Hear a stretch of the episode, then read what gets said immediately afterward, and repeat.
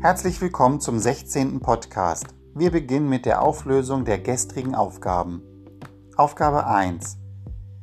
26.000 plus 25.000 ist gleich 51.000, minus 39.000 ist gleich 12.000, plus 47.000 ist gleich 59.000, ergänze bis 100.000, es fehlte die Zahl 41.000.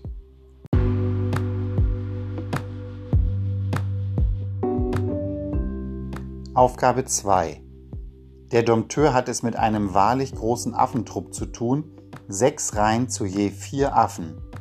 Da tanzen ihm insgesamt 6 mal 4 gleich 24 Affen mitunter auf der Nase herum. Aber nach dem zweiten Trillern stellen sie sich doch brav in 24 geteilt durch 8 gleich 3 Reihen auf.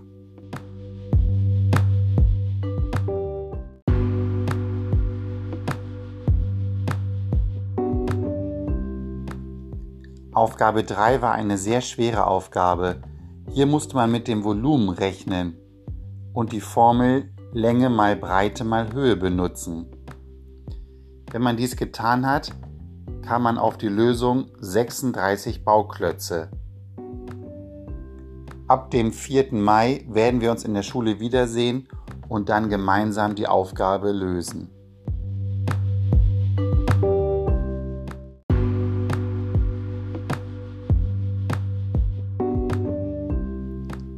Die Lösungen der gestrigen Aufgaben lauten 41.000, 3 Reihen, und 36 Bauklötze. Allen Hörerinnen und Hörern, die richtig gerechnet haben, gratuliere ich sehr herzlich.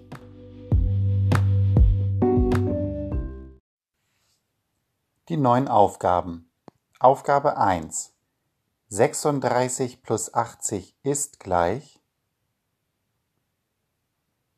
Plus 85 ist gleich. Plus 30 ist gleich minus 66 ist gleich geteilt durch 15 ist gleich. Schreibe das Ergebnis in dein Heft oder auf ein Blatt Papier.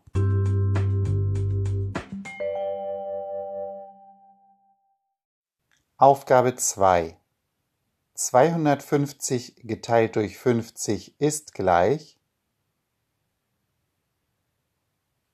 mal 20 ist gleich geteilt durch 2 ist gleich plus 78 ist gleich Bilde aus dem Ergebnis die Quersumme und schreibe sie auf.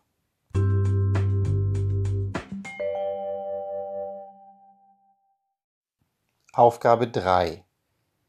800 minus 350 ist gleich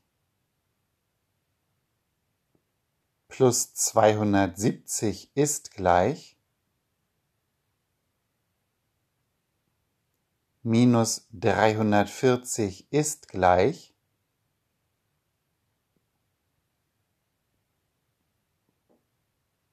Halbiere diese Zahl und schreibe das Endergebnis auf.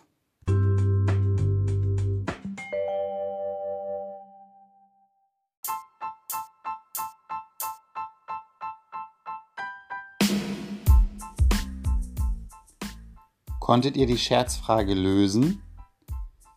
Was sagt der große Stift zum kleinen Stift? Richtig, Wachsmalstift.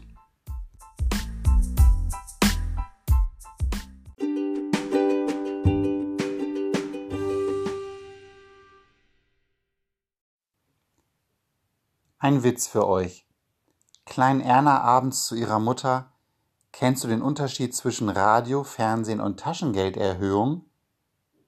Die Mutter antwortet, nein, den kenne ich nicht.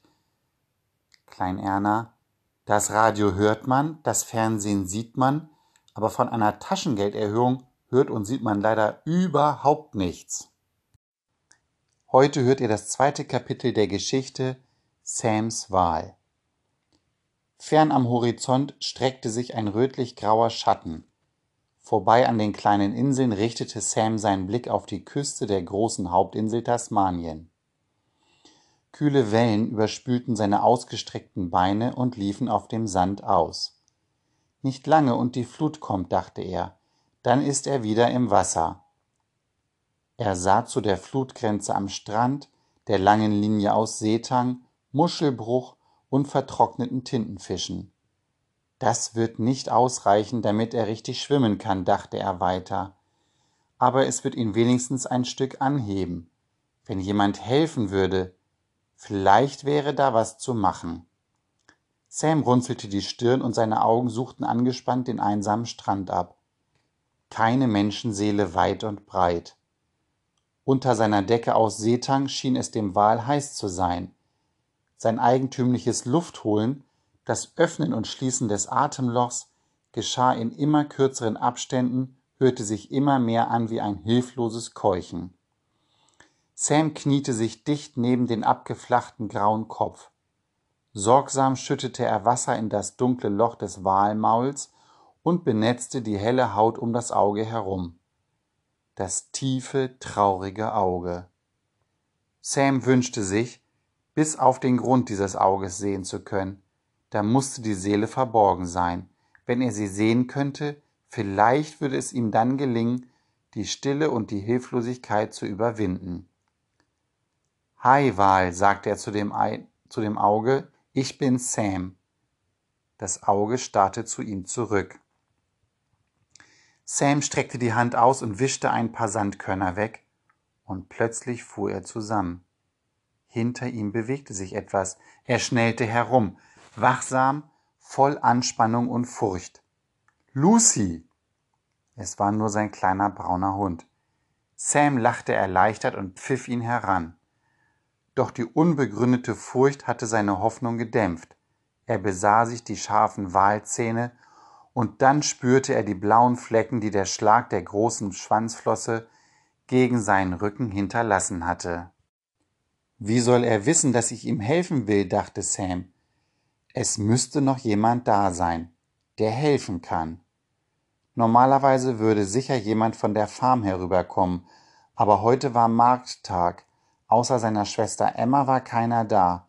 Und Emma ist nicht stärker als ich, überlegte Sam Außerdem muss sie auf das Baby der Dawsons aufpassen. Hilflos sah er sich um. Niemand.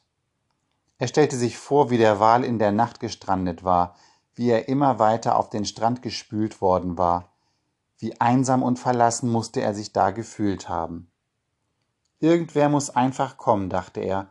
Mit dieser Flut muss er unbedingt freikommen. Wütend verscheuchte er eine Fliege, die ihm vor dem Ohr herumbrummte. Gas. Plötzlich sprang er auf. Gas kann helfen. Er sah wieder zur Sonne hinauf und versuchte die Zeit zu bestimmen. Wo mochte Gas jetzt stecken? Dann erinnerte er sich. Vor einer Woche hatte er die Orchideen, die Gas ihn zu sammeln gebeten hatte, bei ihm in der Hütte nahe der Farm abgeliefert. Gas hatte ihn dafür bezahlt und dann hatte er davon gesprochen, dass er für ein paar Tage auf die Lafette-Inseln fahren würde, um Vogelnester zu suchen und Fotos davon zu machen. Aber für wie lange, dachte Sam. War sein Boot gestern wieder an der Anlegestelle zurück gewesen? Ja, sagte er laut, ich glaube, es war da. Wie auch immer, es ist die einzige Chance. Hey, Wal. Sam beschloss, Lucy nach Hause zu schicken.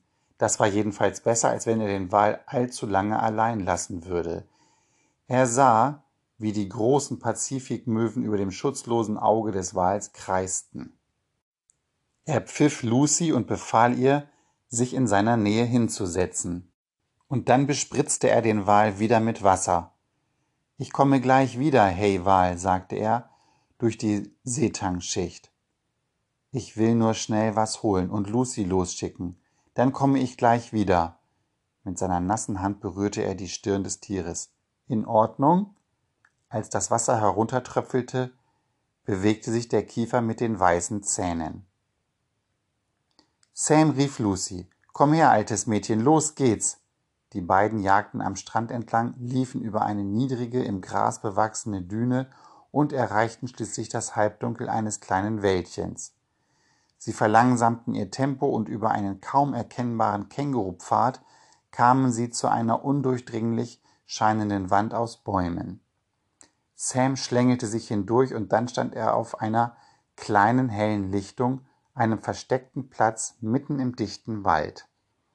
Gegen den Granitfelsen gelehnt, aus Treibholz notdürftig zusammengebunden und genagelt, stand ein kleiner Unterschlupf, Sams Lager. Wände und Dach bestanden aus Brettern, vom Meerwasser zerfressen und von der Sonne gebleicht. Hier hatte er seine Schätze aus den Sturmüberbleibseln vieler Jahre gesammelt. Verknotete Seile, Bojen, Netze, eine Reihe hölzerner Gestalten, seltsame Treibholzstücke mit eingekerbten Gesichtern, Gerümpel, ein zerbrochener Stuhl, Knochen, der Wirbelknochen eines Wals, so groß wie ein Fußschemel, und eine große weiße Rippe, die bis unter das Dach reichte. Auf einem ehemaligen Sitzbrett eines Bootes lagen Walzähne mit wie umgestürzte Soldaten, Zähne vom großen Pottwall und auch kleine, nach innen gekrümmte Zähne. Im Unterstand fand er einen Bleistiftstummel und riss ein dünnes Stück Rinde von der Wand. Ruf Angus Coley an. Er soll dringend und sofort zu Bill Hooks Küste kommen, schrieb er. Dann sah er sich nach einem Zeichen um, an dem Emma erkennen könnte, dass die Nachricht von ihm kam. Weil ihm nichts anderes einfiel, riss er schließlich einen Stoffstreifen aus seinem Hemd. Darin wickelte er das Rindenstück ein und band es Lucy um den Hals. Auf dem Rückweg durch den Wald schleppte Sam vier Pfähle, ein Stück Schnur und ein altes Segeltuch. An einer offenen, dem Meer abgewandten Stelle blieb er stehen. Geh nach Hause, Lucy, befahl er und zeigte auf den Hügel hinauf. Ohne besonderes Interesse drehte Lucy ihren Kopf zur Seite. Los, geh, nach Hause! Der Hund sah ihn mit bettelndem Blick an und wedelte mit dem Schwanz. Vielleicht hielt er es für ein Spiel. Lucy, rief Sam und bemühte sich um eine ärgerliche Stimme. Geh nach Hause, sofort! Lucy zog ab in Richtung Farm. Noch einmal warf sie einen Vorwurfs vorwurfsvollen Blick zurück. Gutes Mädchen, so ist's brav, rief Sam aufmunternd. Lucy war schon halb den Hügel hinauf, da blieb sie stehen, in Erwartung, doch noch zurückgepfiffen zu werden. Nach Hause! Das war ein unumstößlicher Befehl. Endlich überzeugt, machte sich der Hund auf den Weg.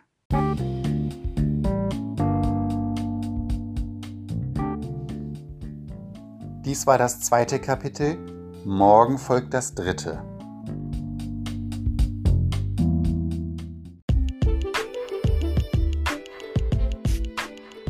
Das war's für heute. Ich wünsche euch einen schönen Tag. Viele Grüße, euer Herr Feilke. Tschüss.